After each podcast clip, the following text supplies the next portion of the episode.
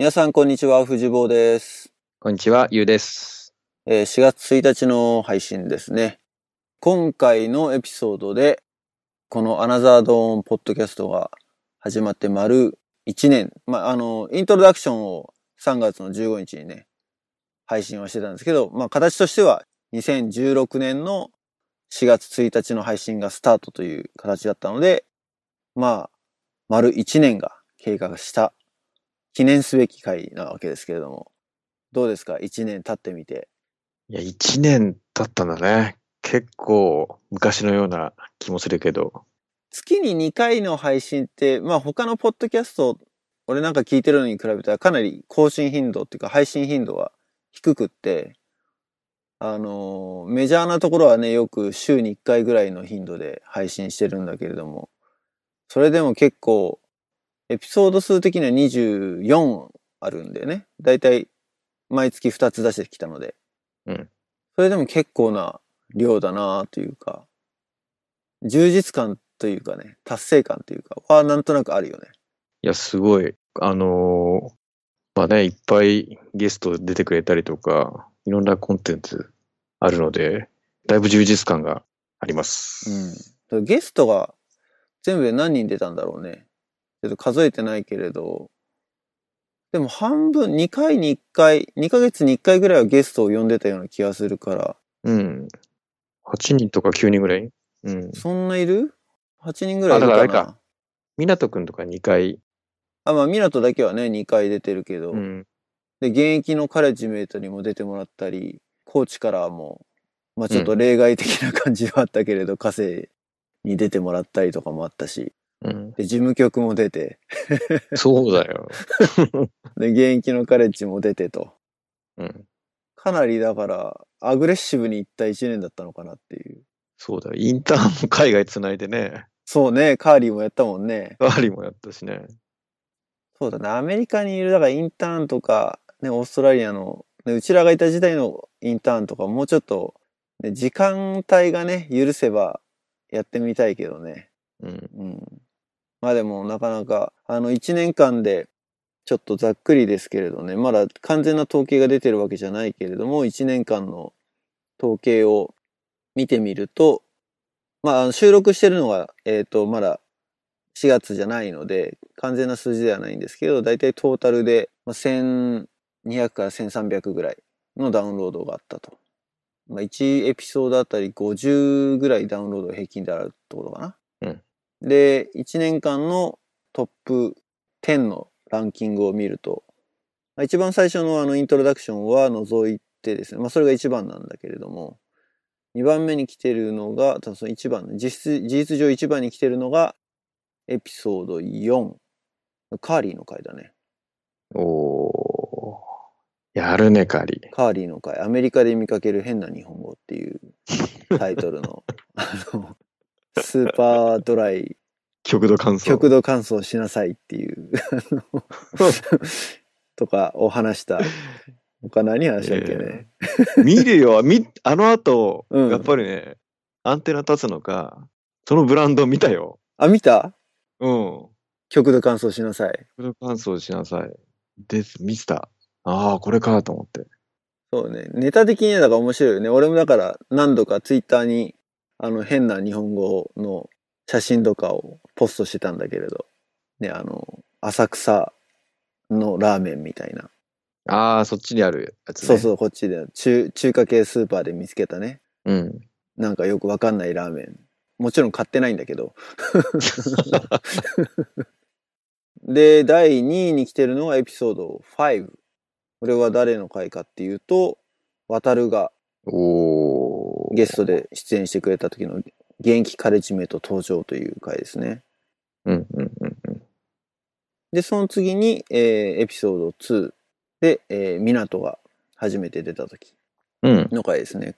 これ未だにあの、音圧調整をしてなくて、俺の中ではこう、この1年のやり残したことの一つではあるんだけれども、そんな気になる。気になるからそうだ。俺の、あの、ローカルバックログには残ってる状態ですね。編集仕掛けで 編集仕掛けたの。仕掛けてるっていう、その音圧調整だけをちょっとやんなきゃなっていうふうに思ってるぐらいだけど。さすがだね、もいや、やろうやろうと思ってなかなか手がつけられないことの一つですね。これは。まあこのトップ3がだからその4、5、2と、ね、カーリー、えー、渡る、港がいた回ですね。う。うん。うん、で、スピンオフもそれに結構似てるかな。スピンオフの5、4とその後続いて、まあ、スピンオフの5はでも渡るの、あれかな？その後駆け上がるラボ人生っていう話をしてもらった回で、その次のスピンオフ4はカーリーの後の回なん、前の回か。あれだね、あの、神奈川の OB の大同窓会？あ、大同窓会のね。裏話。裏。話。うん。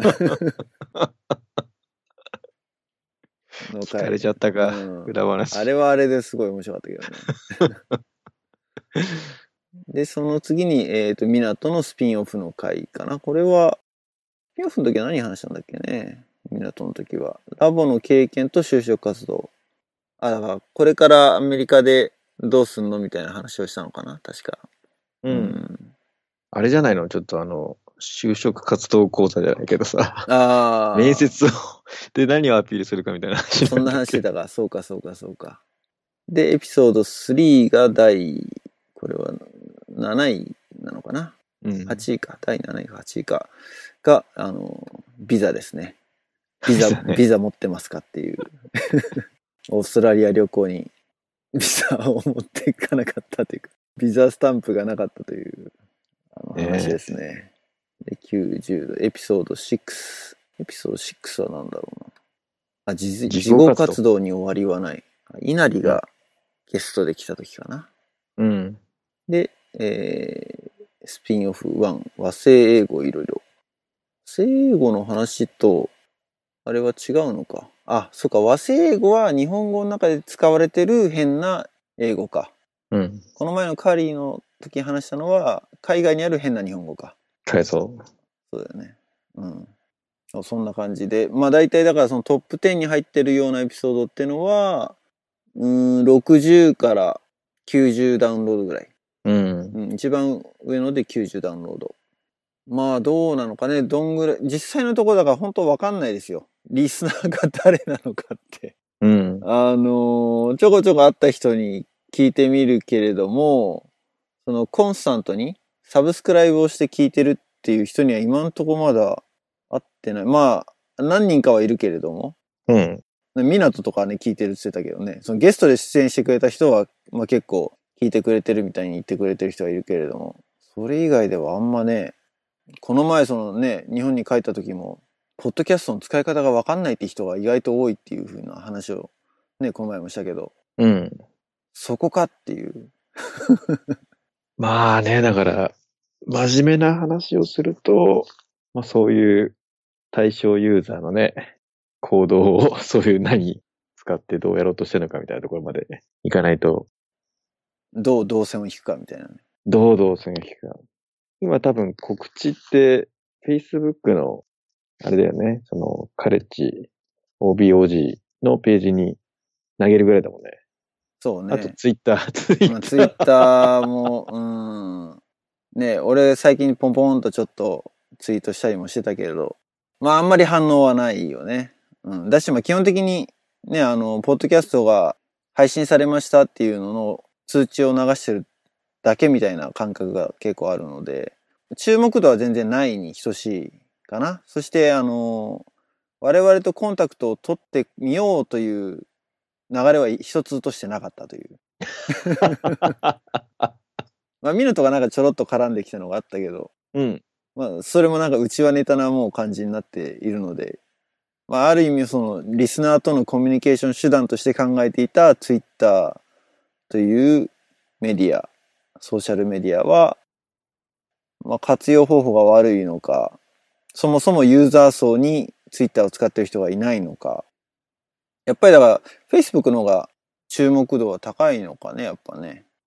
Facebook、だいたいまあ、30、20代以上、30、40ぐらいはみんなやっぱり Facebook じゃないかな、今。うん。日本だと。そうね。まあ、ツイッターはあとそのタイムラインの流れるスピードがね、速いからね。うん。あんまり、そうね。こういうのには向いてないのかもしれないね。そのリアルタイム性がやっぱりあるうん。ソーシャルメディアなんで、うちらは基本的にはこの収録をして、編集して配信。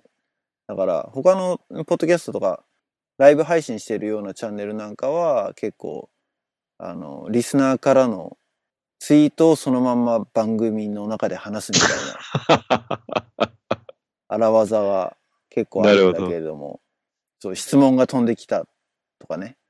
うん。ツイッターで質問が飛んできたりとかみたいなのがあるんだけど、まあ、それはかなり厳しいので。そうすると、まあ、うちらとしてはだから、まあ別にフィードバックがないと悲しいわけじゃないんだけど、まあなんか意見は欲しいよね。あったらね。なんかお、うん面白かったとか感想とかでもいいんだけど。それはやっぱりなんか、ツイッターからだと多分吸い上げることができないというのがこの1年やっての結論うん。だと思うんで、そうするとじゃあやっぱり Facebook ページみたいなのを作った方がいいのかっていう。うん。前も言ってたよね、ユウがね、ちょっとね。Facebook ページ作ったらって。そうすると、まあ、リーチする場所も、あのーら現役のカレッジメイトだけじゃなく、もしくはうん。カレッジメイト OBOG だけじゃなくて、例えばテューターとか、うん。事務局なのかわかんないけど、そういったところにもリーチできる、拡散していく可能性はあると。うん。で、ぶっちゃけだからその最初にこのポッドキャスト始めた時点では、まずそもそもうちらはプレゼンスがなかったから、うん。始めたばっかりやしね、まあ内輪でやってって、少しずつ知れていけばいいかなというぐらいで、前々回のスピンオフでも話したんだけど、これ自体は別にマネタイズするようなメディアじゃないので、あの、リスナーが増えたからってうちらが何か得するわけでもないし、広告収入があるわけでもないし、だけど、とりあえず1年間やってきたという実績もあるので、まあ、ある意味プレゼンスはできたから、これを機に少しちょっと、リスナーの拡大っていうのを狙ってっていい、もういいのかなと。なるほど。うん。だ最初、まあ、ターゲットっていうかね、聞いてほしいなって想定してる人たちは、まあ、ラボ、特にカレッジメイトを俺らが一緒にやってたから、カレッジメイトを中心としたラボっ子だったり、あとはテューター事務局。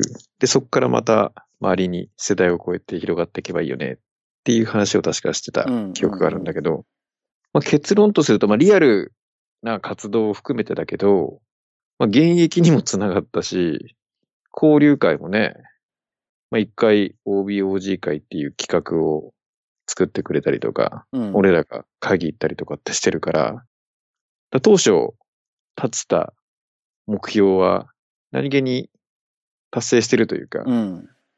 まあ、このメディアのおかげで広がったね、つながり、人たちのおかげで、まあ、そういうつながりはできたもんね。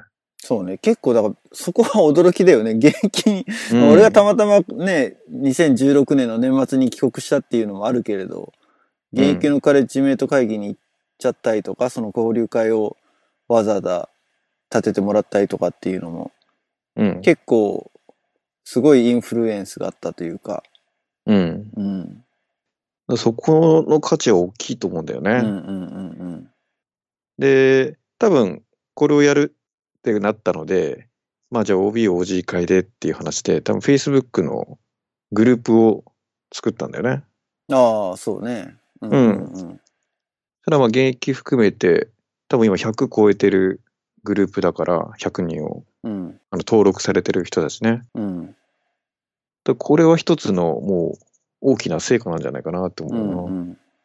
だまあそういう意味ではそのカレッジメイトという一つの活動でつながってた、その広く縦のラインっていうかつながりができてきたから、まあ何か企画してやるって言った時に連絡取ったりとか共有したりっていうのをやりやすくなったよね。うん。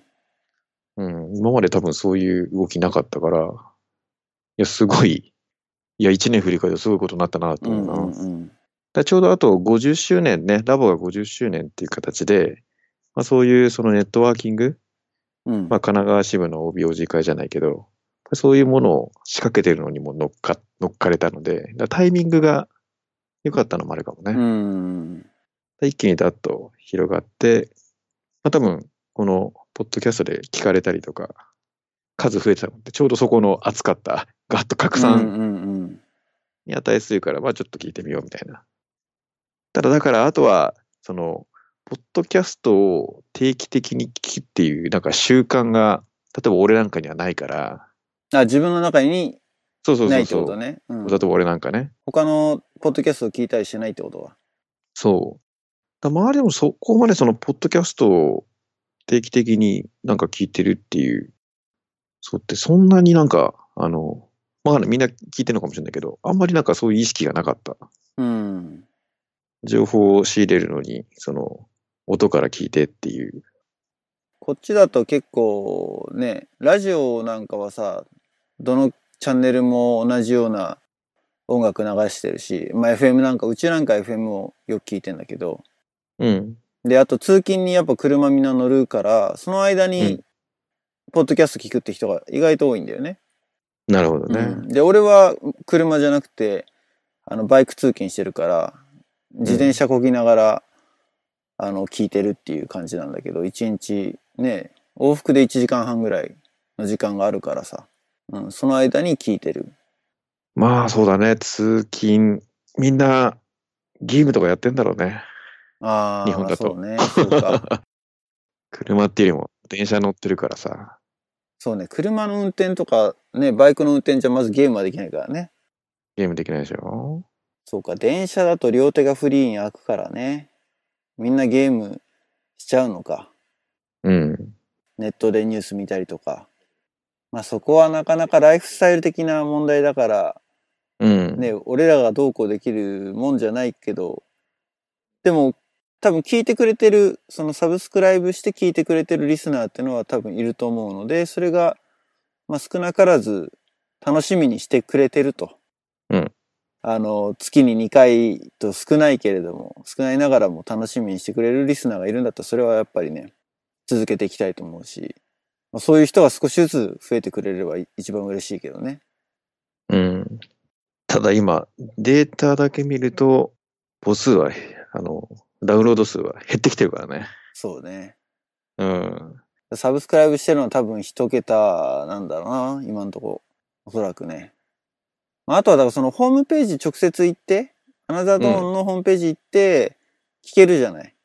うん。あれが多分このデータ集計には入ってない可能性があるんで、あれが、まあそれも基本的にはでも一元さんなんだよね。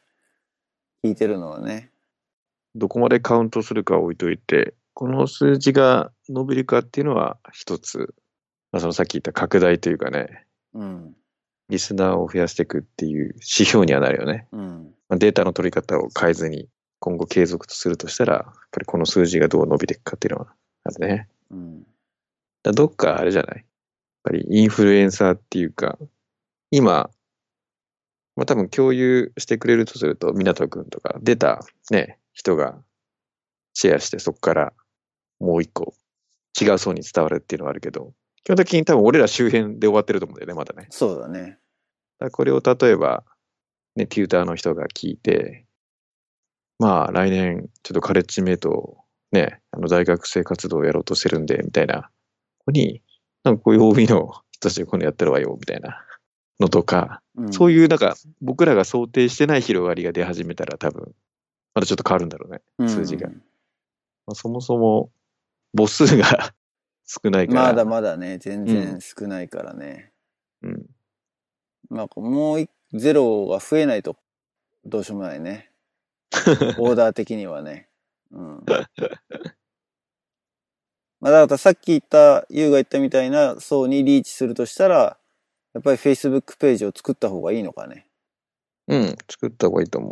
であとは、その、Facebook ページを各ラボっ子、ね、あの、現役とか、あの、OBOG からどうシェアしてもらうかだよね。うん。まあでもその今既存でさ、グループがあるじゃない、カレッジ、現役うん、OBOG の。うんうん、うん。まあ、あそこの人たちに別にその、なんつうの、無理やりプッシュするつもりは全然ないし、うんあくまでし自然に任せる方がいいのかなと。まあ自分たちのタイムラインでね、あの、拡散するの大いに構わないんだけれども、うん。おそらく俺とユウがその Facebook ページの管理者、アドミンになると思うから、それであんまりこう、どうなんだインビテーションをバンバン送ってく感じになるのかね。なんかそれはしないで、好きな人は、リスナーの人は入ってねぐらいな感じなのかね。ライクしてねぐらいな流れの方まあが。ページだからね。うんうん。興味があれば軽軽い感じで。うん、で、押しとけば、書き込みあれば、それがタイムラインに流れるとか。うんうんうんうん。うん。じゃああれか、その、配信のお知らせなんかも、その Facebook ページに連動させるようにした方がいいとかってなってくるわけね。うん。それはそれちょっと調べないとな。どうやってやったかな。結構、シンプルだと思うよ。うん。じゃあまずじゃあそれはやってみましょうか、4月。ね、うん一つ、Facebook ページを作る。うん。で、まあどういうふうに広がっていくかと。うん。ただでもその、ポッドキャスト、アナザードーンとしての方向性っていうのは、そのさっき言ったけど、1年間目標にしてたことは、まあほぼ達成できたと。うん。じゃあ今年の2017年度の新しい目標というか、マイルストーンはどういうふうにするのかっていうふうに、ちょっと考えたいなと思うんだけど、うん。うん。うん。まあ、現役とのつながりできましたと。で、OB も、まだ今のところまだ俺らの今あるつながりのまんまだけど、そこはまず少し、なんつうの、ギャップを埋めていきたいっていうのはあるよね。前にも話したと思うんだけど。うん。今の現役世代とうちらの世代で、この20年の隔たりがあるので、うん。ここの間をちょっと埋めていきたいなっていうのが一つやりたいこと。うん。でこれは多分うちらの独力じゃどうしようもないよね。うん。だ今の現役世代から上に辿ってってもらってっていうのと同時にうちらの下の層につながりを求めてってこの20年の間をこうじりじりと埋めていくと。うん。まあ、ポッドキャスト的にはそのゲストに参加してもらうって形で、まあそのつながりができたというのが一つ見えてくるところではあるけど、リスナーがね、増えたかどうかでももう、一年間やってみて分かんねえってのはが分かったからね。うん。まあ話のつながりとしてはやっぱそうやってゲストに呼べるっていうのが一つかなと。どこを目指すかっていうので、比較的俺なんかはその、まあ、人のつながりができていくことが好きだから、うん。まあ、ゲストがい、ね、いろんな人が来てくれたら嬉しいなと。で、それが2回目、3回目っていう、ね、話になってくればまた面白いんだけど、まあ、コンテンツ、要するに、いっぱいの人が聞くことを想定すると、もっとなんかほら、お役立ち情報っていうかさ、タイトルの付け方とかさ、うん。なんかそこら辺を、ちょっとなんか、聞いてみようかなっていう、ね、気にさせるキャッチーなコピーを単純に 変えてみるとかで、それじゃ伸びるかもしれないけどね。そこ？いや、もう普通に、やっぱり押すか押さないかっていうと、そこだよ。あ、そう。うん。そうか。だから逆にもうそれを定期的に聞くのだっていうところになるまでは、まあ、このトークの中身だけどさ、うん。まあ、押して、ちょっと今回聞いてみようかな、みたいなのは多分、そこだと思うよ。タイトル？タイトルとか、紹介の仕方とか、シェアの仕方とか。ああ、うん。紹介の仕方ね。うん。そうか。らまあ3分ぐらいだったらさ、まあ、パッと気軽にあれかもしれないけど、いや、1時間のコンテンツですっていうと、なかなか、あ、ユウは最初の頃言ってたよね。だから長いんじゃないかってね。このそうそうそうそ話自体がね。う。うん。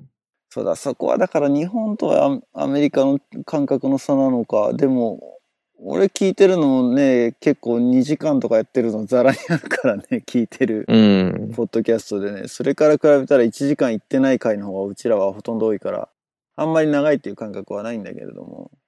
そうか。人によってはそうなのか。うん。まあその聞いたことない人にしてみればなんだよね、多分ね。ポッドキャストを習慣的に聞いてる人にしてみれば多分、決して長くないエピソードだと思うんだけど、うん。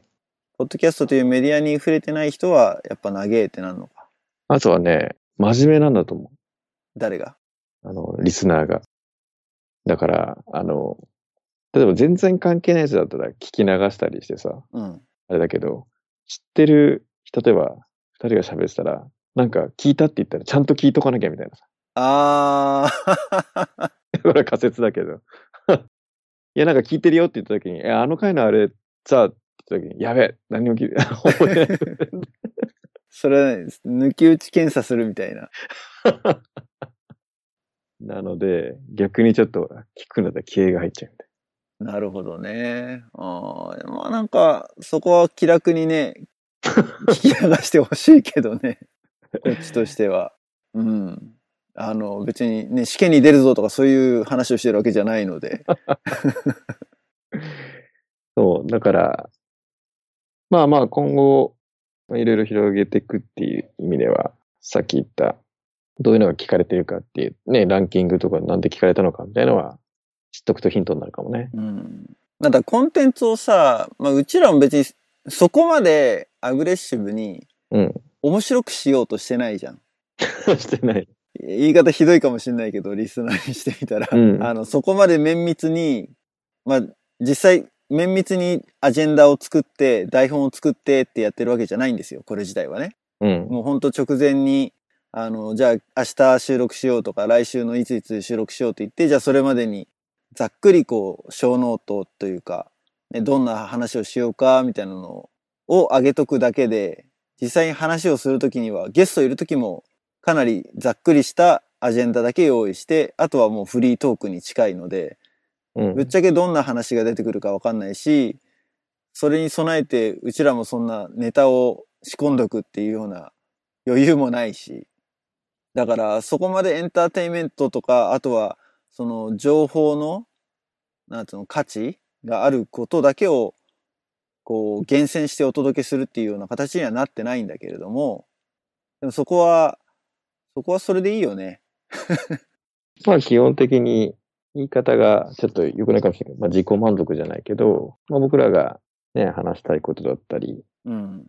うん、まあゲストから聞きたいことだったりっていうのを主に興味関心の中心に置いてるから、だからそういう意味ではそのターゲットをじゃあ広げて、まあラボっ子とかそのカレッジとかを広げてたときに、じゃあどういうネタだったら面白いかなみたいなのは、まあ一回考えてもいいかもね。真面目に。だからそこはどっちかって言ったからね、本当はリスナーからそういうフィードバックが欲しいとこではあるよね。なんか、うん。うん。そうだ、だから、結局見えてないところでやってるので、なんかそういうフィードバックをもらえる場所が必要だってことだよね。うん。そうね。コンテンツ的には、まあ、現役のカレッジメイトもあるんだけど、その間を今埋めてこうって話をしたことを考えると、基本的には OB じゃないですか。OB、OG。うん。で、まあ、カレッジに限定しなくてもいいとは思うんだけれども、うん。で、そのラボが毎月出してるのかな、今も。あの、ラボの世界ってうん。冊子があるじゃない。うん。10ページぐらいの。あれの一番最後にその、うちらも竹内さんから前に、あの、うん寄稿し、しなさいっていうふうに言われてた気もするけれど、社会に出て活躍しているラボの OB の、まあ、エッセイみたいな。コーナーがあるじゃん。コラムみたいなコーナーがあるじゃない。うん。あのポジショニングでいいんじゃないかなって最近ちょっと思ってて、うん。その、ラボの世界に載ってるコラムって、ほんとすごく字数は限定されてるじゃない何、うん400文字ぐらい？もうちょっとある ?600、600ぐらいあるかな。まあそれでもすごく、多分あれに寄稿してる人っていうのはすごく言葉を厳選して原稿を書いてると思うのね。うん。で、それに比べるとこっち、こっちはって言ったらいいんだけど、ポッドキャストでゲストで出てくれた人ってのは結構なんか、そこまで、なんつうの、周到に用意してる必要もないし、準備しなくて単純にもうその場で思いつくか限りで話のキャッチボールをしてっていうような感じだから、まあ結構いろんな話が聞けるっていうのもあるしね。あの、うん脱線しまくるっていう問題もあるんだけれども、うん。だそういうのをなんかフランクに、その社会人になって、ラボを卒業した後に活躍してるラボっ子 OBOG の話を、まあうちらがこういろんな人にインタビューするみたいな、うん。そういうコンテンツをなんかこれからメインにしてってもいいのかなと。うん。そうすると、多分またリスナーの層も変わってくるじゃん。別にカレッジメイトに限定する必要もないし、うん。今のところカレッジメイトでっていうふうにやってるけれども、OBOG。まあ、うちらのつてがそこがメインだからっていうのもあるんだけどね。で、実際その海外で活躍してるじゃないけど、海外に行ってる人も、カレッジメイトの OBOG だと結構多いから、まあ、そういう方が話的には面白い内容が届けられるんじゃないかなとも思うし、さっき言ったインターンとかね、うん。まだちょっと、あの、Facebook で繋がったりとかしてるけど、具体的に、あの、ポッドキャストの出演依頼とかはまだしてないので、そういうのも多分、やったら面白いと思うしね。まあ、それもちょっとやりたいね。個人的には、ね、インターン、当時のインターンと、一緒に、まあ、ゲスト出演してもらう。うん。なので、だいたいコンセプトは決まってきて、このメディアがつなげていくって感じだよね。OBOG、まあ、時に現役、事務局含めて、うん。まあ、いろんな視点が入ることによって、また面白いアイディアが生まれてくると思うんだよね。うん。だってなんか、湊くんみたいの、ね、複数回なんで、あれ、ちょっとドキュメンタリーチックになってるじゃん。そうね。から動きがあった。で、また、あれ ?2 月だっけ？もうそろそろ行ってるよね。あ、もうもう、港はポートランド行ったよ。うん。で、行ってどうだったかみたいな。うん。で、またその先で何考えれるかみたいな。なんかあの、連続ものとしたら 面白いよね。人生のそこの 節目節目に、そうねポッ。ドキャストの収録があって。次はあれだ、渡るだな、まずはな。まただね。うん。うん、じゃあ、とりあえず4月一発目やることはその Facebook ページを作って、で、まあ、できるだけ、あの、ゲストを増やしてって、今年でどれぐらいのゲストを呼べるかちょっとわかんないけれども、去年のスタートダッシュがすごすぎたのかもしれないし、なかなかやっぱね、スケジューリングがね、難しいからね。うん。まあ、俺と雄一郎二人だけでもなかなか収録が時間合わせづらいっていうのもあるんだけど、まあでも、できる限りの範囲で広げていいきましょうかね。まあ気楽に気長にうん。やっていきましょう。ぜひぜひ。そんなとこですかね。じゃあ、今回はいは新年度、新しいアナザードーンをこれからも皆さんよろしくお願いいたします。改めまして。改めまして。で、今度からはあのツイッターじゃなくて、じゃあ Facebook ページでみたいな 宣伝の仕方がね、変わってくるのかもしれないけど。あの、Facebook ページを作ったら、あの、また、結局告知はツイッターでなるのかもしれないけれども、あの、何かしらの形でアナウンスはしていきたいなと思いますので、えーのぜひ、ページの方見つけたらライクしてください。いいねかな日本語で。それでは、さようなら。さよなら。